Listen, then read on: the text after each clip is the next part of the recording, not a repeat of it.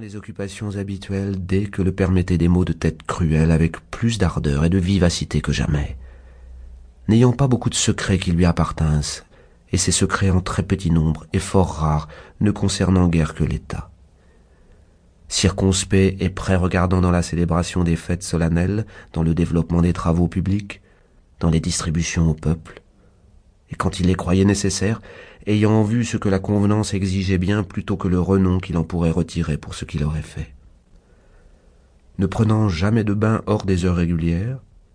sans passion pour les bâtisses, ne songeant nullement à la composition de ses repas, ni à la qualité ou à la couleur de ses habits, ni à la beauté de ses gens. Ses vêtements étaient faits de la laine de l'orium, sa petite ferme, et le plus souvent de la laine de l'anuvium, le manteau qu'il avait à Tusculum était d'emprunt. Et toute sa façon était aussi simple. Jamais rien de dur, rien même de brusque, rien de pressé, et comme dit le proverbe, jamais jusqu'à la sueur. Mais toute chose faite avec pleine réflexion, comme à loisir, sans le moindre trouble, dans un ordre absolu, robustement et en harmonieuse correspondance de toutes les parties, c'est bien à lui que s'applique cette louange adressée jadis à Socrate, qu'il savait s'abstenir et jouir de ces choses dont la plupart des hommes ne s'abstiennent qu'à contre-cœur, et dont ils jouissent en s'y abandonnant avec ivresse. Demeurer fort dans l'une et l'autre rencontre, conserver constamment sa vigueur et sa tempérance, n'appartient qu'à l'homme qui a l'âme ferme et invincible, comme fut mon père. Je dois au Dieu d'avoir eu de bons aïeuls, de bons parents, une bonne sœur, de bons maîtres, des serviteurs, des proches, des amis, qui tous étaient bons également, presque sans exception.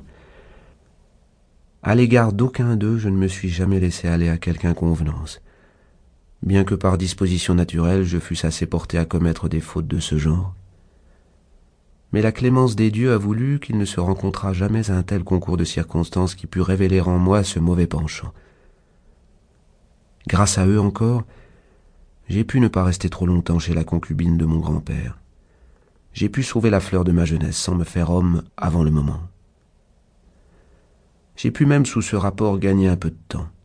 vivre sous la main d'un prince et d'un père qui devait déraciner en moi tout orgueil, et m'amener à être convaincu qu'on peut, tout en vivant dans une cour, n'avoir nul besoin ni de garde, ni de costumes éclatants, ni de lampes, ni de statues, ni de tout ce faste inutile, et qu'on peut toujours s'arranger pour se rapprocher le plus possible de la condition privée, sans avoir pour cela plus de timidité ou de faiblesse quand il faut donner des ordres au nom de l'intérêt public.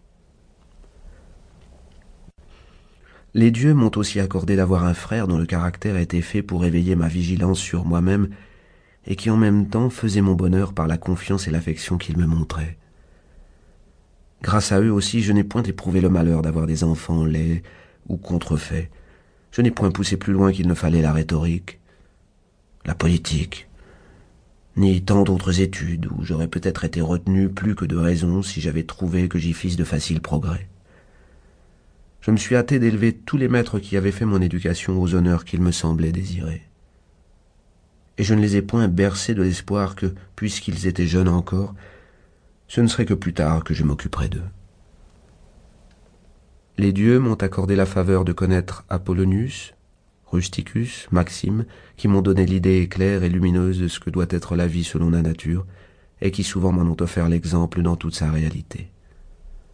De telle sorte que du côté des dieux, par leurs bienfaits, leurs secours et leurs inspirations, rien ne me manque plus pour vivre comme la nature le veut, et que si je suis encore loin du but, je ne puis m'en prendre qu'à moi-même de n'avoir point écouté leurs conseils, et je pourrais dire leurs leçons. Si mon corps a supporté jusqu'à cette heure les règles d'une telle vie,